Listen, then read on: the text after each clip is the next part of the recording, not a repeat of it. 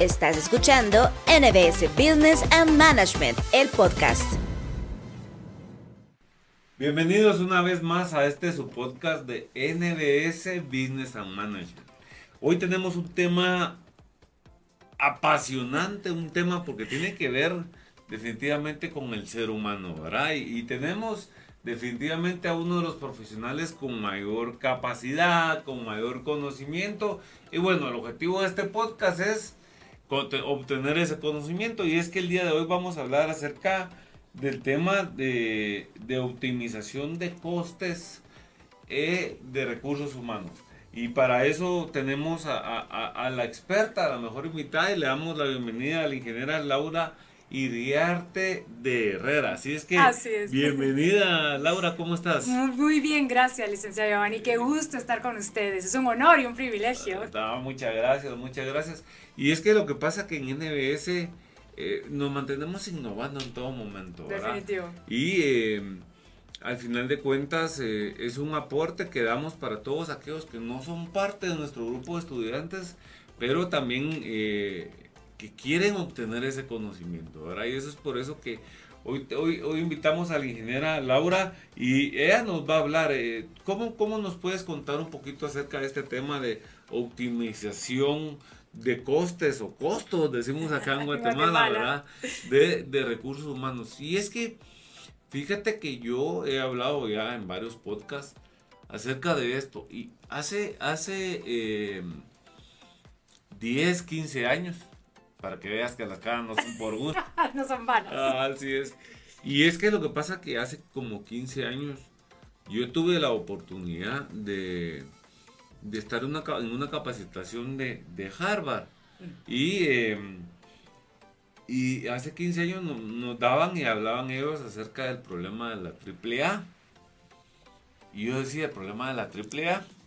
Y eh, te lo voy a resumir para no replicarlo, ¿verdad?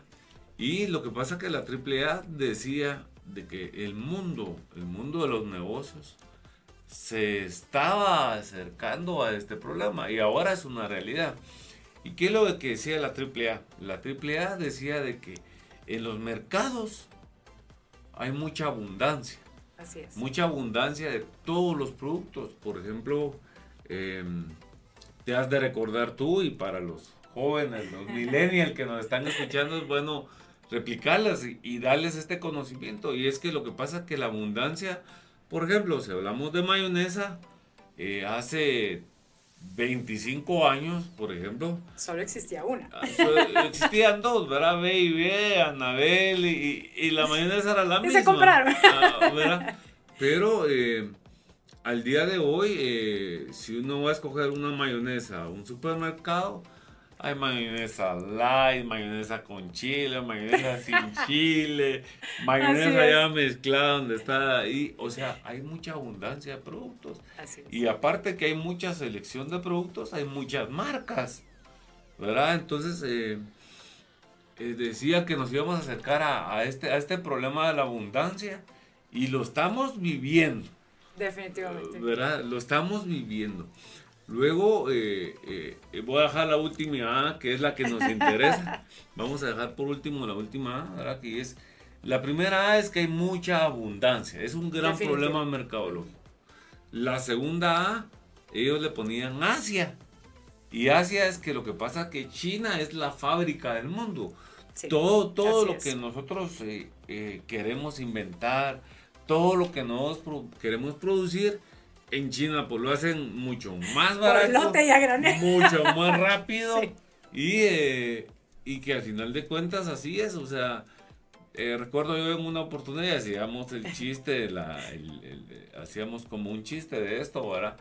Y es que eh, en México, pues uno va al, al, a la parte central donde está la Basílica de ah, Guadalupe y uno quiere comprar, por ejemplo, una, una Virgen de Guadalupe y abajo dice hecho en China. es una realidad. Entonces, entonces, al final de cuentas, es, es, un gran problema, ¿verdad? Que, que, que, no es original. ah, ¿verdad? Que no, ¿verdad? Entonces, tenemos dos problemas. La primera es, ah, la primera, mucha abundancia. Sí, así es. La segunda A es Asia. Y la segunda, la última A, que es la que, la que, la que vamos a pedirle a, a Laura que, que, el día de hoy no, no, nos ayude con ese, con ese wow problema. Y ese gran problema es la última A. La última, la última A es automatización. ¿Y qué es lo que pasa con la automatización, eh, Laura?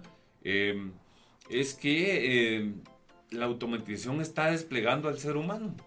Nos está haciendo menos.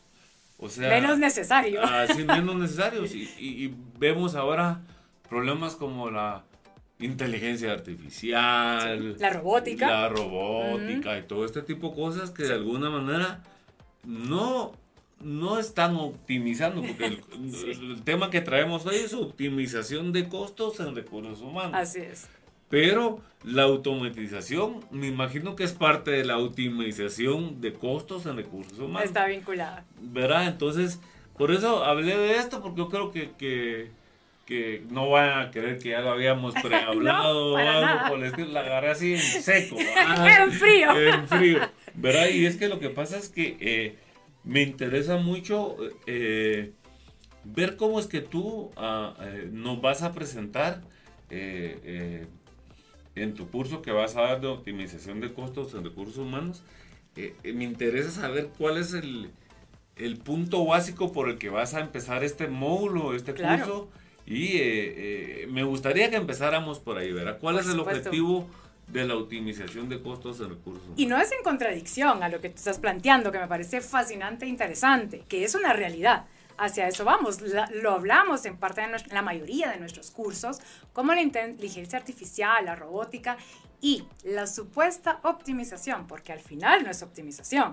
Realmente optimización de costos y más en recursos humanos es utilizar las herramientas adecuadas para retener el talento humano. Cómo darle valor al talento humano realmente y que no sea desplazado por un robot, porque es una, es una realidad, es una tendencia hacia eso. Vamos, nosotros los creamos, pero no nos podemos dar el lujo de quedarnos sin ese talento, porque al final el talento y la ideología, ¿quién la crea? Pues un ser humano.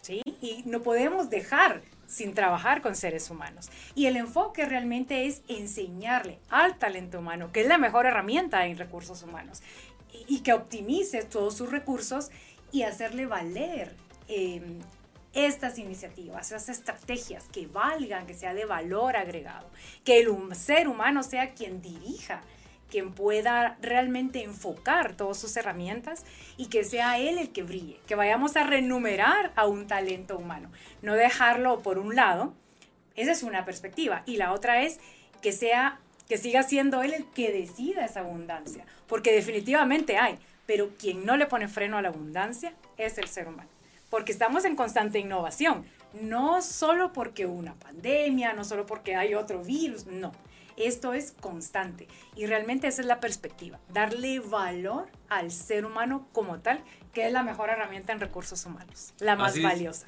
Y fíjate que me, gustó mucho cómo, cómo, cómo le está dando eh, esta, este, este inicio de, la optimización de, recursos humanos, de costos en recursos humanos. Y es que lo que pasa que al final de cuentas, eh, en una empresa cualquier gerente debe tener bien en cuenta de que el mejor capital que tiene una empresa es, el, recurso humano. Así es. ¿Por qué? Porque eh, muchas veces, eh, y, a mí se me confunde, de hecho, con lo que tú dices, ¿verdad? ¿Cómo podríamos definirlo? ¿Talento humano o recurso humano? Son dos aristas diferentes. Okay. El recurso humano es como tal, es la persona. ¿sí? Y el talento son las habilidades que tiene cómo vamos a, explotarlo en el buen sentido de la palabra, ¿sí? A poderlo aprovechar, a poderlo retener y el talento como tal, todas sus habilidades. Esa es la diferencia. Okay. Pero, ¿quién, o sea, porque aquí, aquí viene mucho, mucha tela. Claro. y la pregunta sería, eh, ¿cómo hago yo como empresa, ¿verdad? Para eh, aprovechar más este recursos humanos o cómo hago yo para descubrir ese talento humano.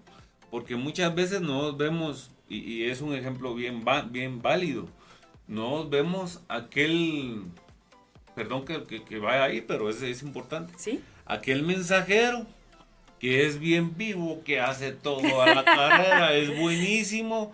Em, viene tú y le decís, va, ve a tal lugar, él va y por ejemplo... encuentra el lugar. encuentra, por, por ejemplo, es un ejemplo, ¿verdad? Sí. Vas tú a un lugar y le decís, mira, anda a traerme un, un bote, por así decirlo, ¿verdad? O un, un recipiente. Va y ve que en el recipiente que le están entregando no lo puede llevar en la moto. Viene él y deja su motocicleta, agarra un Uber y lo viene con el recipiente, lo va a traer y después se va en bus a traer su motocicleta. Entonces uno dice, wow, qué, qué, proactivo, porque no hubo necesidad. Es bien talentoso, es, es bien pilas, por, como decimos en Chapín, buen Chapín. Pero si a este buen mensajero ahora lo elevamos a procurador, porque es diferente la palabra. Totalmente. ¿Verdad? Ahora lo elevamos de procurador, ahí él ya no funciona. Lo estancamos. ¿Verdad? Ahí él ya no funciona. O sea, ¿cómo hacemos nosotros para optimizar? Porque hoy, si viene la palabra. Hoy si viene la palabra, ¿cómo hacemos nosotros para optimizar bien a nuestro recurso humano y saber quién puede estar más arriba que podemos ascender o no podemos ascender. Claro. ahí viene, ahí viene que, ahí viene la, la, pregunta, después de esta, la pregunta es uno, ¿cómo hacemos para identificar hasta dónde puede llegar una persona? Así es. Ahí me voy a quedar y después te voy a, te voy a lanzar la siguiente pregunta es, ¿cómo podemos aplicar para esta persona una política salarial y cuál puede ser su alcance? Que ahí ya, vamos a, ya entramos hoy sí a la optimización de costos. de primero optimicemos a la persona, cómo podemos hacer hasta dónde puede llegar, por ejemplo, y después nos vamos al, al, lado de los costos. Claro que sí. Primero tenemos que definir el perfil de la posición. Es muy importante definir cuál va a ser el rol exactamente de la persona que queremos para este cargo. Y para poder identificar a la persona definitivamente hay que involucrarse. Tienen que haber eh, entrevistas y acercamientos con la persona con las diferentes áreas de apoyo con quienes va a prestar el servicio, porque al final son áreas internas de apoyo, para que puedan identificar y que puedan acoplarse, porque sí le podemos hacer un daño a la persona si no la ponemos en el lugar correcto, en el lugar adecuado, en base a sus habilidades. Y eso sería ya responsabilidad de la empresa. Entonces, el involucramiento es importante. Antes, definir ese rol ese perfil de cargo que queremos y luego definitivamente involucrarse todas las áreas de apoyo a entrevistar a esta persona. ¿Sí? Poder hacer esa, esa sinergia y ver, el, y alcanzar esa empatía con la persona, ¿sí? Para poderla retener. Lo que pasa es que uno, tal vez a veces, muchas veces, por falta de madurez, por falta de conocimiento, y fíjate que te voy a contar una historia que yo aprendí cuando tenía 21 años, ¿verdad? Antier. Antier, antier. y, lo que pasa es que yo... Eh, muy joven empecé a tener eh, responsabilidades de adultos. Y. Eh, Una madurez precoz, prácticamente. Ah, sí, no, eso precoz no lo ¡Ah! es más, está mal hecho, mal interpretado. Y eh, lo que pasa es que. Que fue obligada realmente. Sí, sí. Fíjate que yo empecé em, muy joven a ser gerente de grandes empresas. Empresas que no creía yo. O sea, yo viví un sueño muy temprano. Y lo único que me quedó de esto es que yo, por empatía, por amistad, mm. por eh, este tipo de cosas, por ser jovial, por así decirlo, ¿verdad? Jalé a todos mis amigos a trabajar en la empresa. Claro. Jalé a, todo el que yo podía ayudarlo. Y, me hicieron un, un, daño a la empresa. y me hicieron un daño a mí. Pero el tema es, ¿qué aprendí de todo esto? Que me quedó a lo largo de la vida y es que me enseñó mi jefe y me decía, hay que contratar despacio. Sí. Y despedir rápido. me encanta. Aplicable. Es cierto. ¿Y, qué es lo que pasa? Uno lo hace al contrario. Uno lo repiensa, lo repiensa. Uno, contrata rápido y despide lento. Sí, sí. ¿Verdad? Es de las peores, las decisiones más complejas. Se siente uno culpable sin serlo. Sí, entonces uno dice, ay, es que uno lo puede pedir porque su familia, uno se involucra tanto. Esto, estamos hablando de recursos humanos. Sí, claro, así es. Uno se involucra tanto con la persona que él piensa hasta cuatro o cinco veces si la despide o no la despide. Sí. Que es un problema bien, bien grande en cuanto a, lo que tú dices de establecer el perfil. Correcto. Verá, entre lo mismo esto que, que yo te digo, aparte de su perfil, eh, y, es un ejemplo bien, bien, bien importante, es que uno se involucra tanto con la persona que uno siempre quiere que la persona llegue a alcanzar sus éxitos. Así es. ¿verdad? Como parte de la empresa. Sí. Ay, necesitamos a alguien, ay, subamos de nivel a no sé quién, ¿verdad? Y, y, ahí es donde tú decís que, entra la frustración para las personas. Pero fíjate, eh, Laura, que no me quiero salir yo del tema, que estamos hablando de optimización de costos de recursos humanos. Y es que yo creo que contratar despacio y despedir rápido es parte de la optimización de costos. Definitivamente. Se encarece la operación si no lo hacemos rápido. ¿Verdad? Pierde tiempo la empresa, pierde dinero, pierde tiempo tú. o sea, e, este, este, este, este a mí sí me, gustaría recalcar mucho esto porque yo creo que es lo que más aprendí a lo largo de mi vida. Y son historias que quedan, licenciado Giovanni, ah. definitivamente aprendizajes que tenemos que heredar, ¿verdad? y sobre todo que caer en cuenta de esto, porque la operación, ¿cómo se encarece? La persona está frustrada, nosotros estamos frustrados, no está rindiendo adecuadamente, seguimos desembolsando. Es un costo adicional, además que tendremos que desembolsar la liquidación. Entonces se va haciendo una tortura realmente y, tenemos que tomar decisiones. Y lo que pasa es que uno termina peleando con el empleado. Ah, verá, uno termina peleando con el empleado cuando, como dice el dicho, como decía, bueno, como decía un libro, es que cuando, cuando nosotros tenemos, terminamos una relación laboral con algún empleado o algo por el estilo, lo mejor es cerrar la puerta tranquilito. Sí eh, dejarla abierta para decirle, mira, en otra oportunidad, más, adelante. nos podemos apoyar. Así es. Pero eso es bien importante. Y cuéntame un poquito tú, eh, que tiene mucho que ver con lo que acabamos de hablar, es cómo podemos establecer una política salarial eh, dentro de nuestra empresa y qué alcances podemos esperar con eso. Claro, definitivamente la política salarial es un conjunto de principios que refleja realmente cómo es la empresa, refleja realmente cómo la empresa va a remunerar a sus empleados, ¿sí? Y el alcance que tiene que tener es que tiene que ser evolutiva, ¿sí? Tiene que ser cambiante, tiene que enseñarle a los empleados y mostrarles, retarlos sobre todo a trabajar bajo producción. ¿sí? No sentarse en un escritorio, cumplir unas horas, porque el empleado confunde calidad con cantidad. Entonces, no es, no me interesa a mí que trabaje ocho horas sin que sea productivo, sino que al contrario, que puede trabajar hasta menos horas, pero que tenga un alcance muchísimo mayor. Y es ahí donde entra la política, porque realmente va a reflejar lo que la compañía quiere de un empleado y sobre todo cómo va a reconocerle ese talento. Y, por ejemplo, para, para este tipo de política, ¿qué criterios podemos utilizar? ¿O cómo podemos, cómo podemos nosotros eh, decir, voy a establecer una política en mi empresa? Sí. ¿Bajo qué criterios? O sea, por ejemplo, vengo yo y le digo yo a Juanito, le vamos a pagar un salario base más comisiones que vienen las políticas. Ah, sí, es parte de... Y estas comisiones se pueden manejar por medio de KPI, se pueden manejar por medio de... O sea, ¿qué criterios utilizamos para poder llegar y respondiéndote directamente, hay varios, pero el principal que va con este es que sea balanceado, ¿sí? Que sea un sueldo base, sí, pero no tiene que ser el sueldo base que solo está en la ley. Podemos incrementarlo y hacer un esquema de 50-50 que también los bonos, los reconocimientos y todo lo que tenemos en ley, que es el IX, que es el pago del IRTRA, que son varios arbitrios, el bono por incentivo, como tal, que ya está en ley, tiene, tiene que ser balanceado. ¿sí? Tiene que ser balanceado. Primero, también atractivo. ¿sí? que lo vean como atractivo, que, se, que esté en promedio, sí, pero que se salgan de la media para que sea atractivo dentro de la industria pero sobre todo de posiciones públicas, porque muchas veces trabajamos toda una vida buscando una, una pensión que no va a ser para nada atractiva.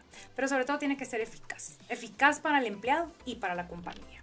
Así es. Fíjate que muchas veces yo creo que vivimos en un mundo en el que muchas personas, por eso que somos un mundo donde todos somos totalmente diferentes. Total. Pero, por ejemplo, muchas personas dicen, ah, es que a mí me gusta el socialismo, me gusta el... ¿Por qué? Porque se vuelven, eh, como, como decía Sócrates, ¿verdad?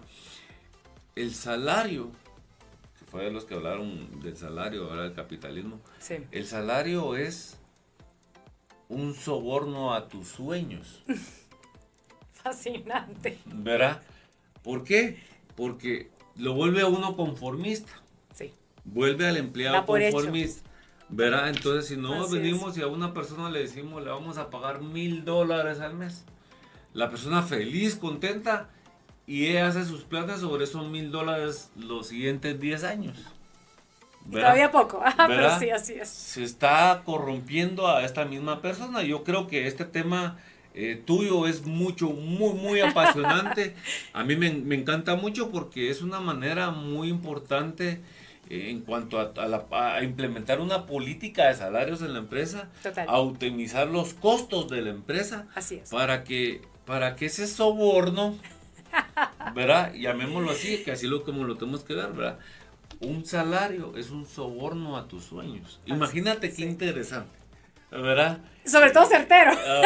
Ah, ¿Verdad? Así es que eh, eh, los invito a todos a que, a que exploten a, a la ingeniera Laura Iriarte, porque órdenes. este curso va a estar buenísimo. A mí me encanta mucho y de veras me apasiona mucho estos temas porque es el contacto con nuestras personas. ¿verdad? Directamente. Así es Sí, que, eh, ingeniera, para mí es un gusto de veras que seas parte de este podcast de. NBS.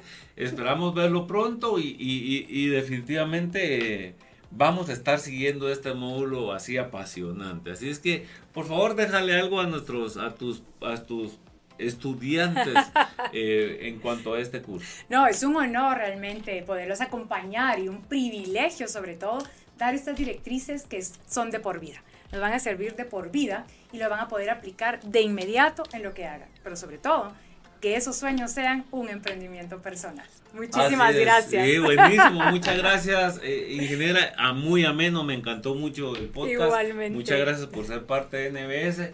Y a ti, ya sabes, NBS es pasión por la excelencia y tú eres parte de ella. Has escuchado NBS Business and Management, el podcast.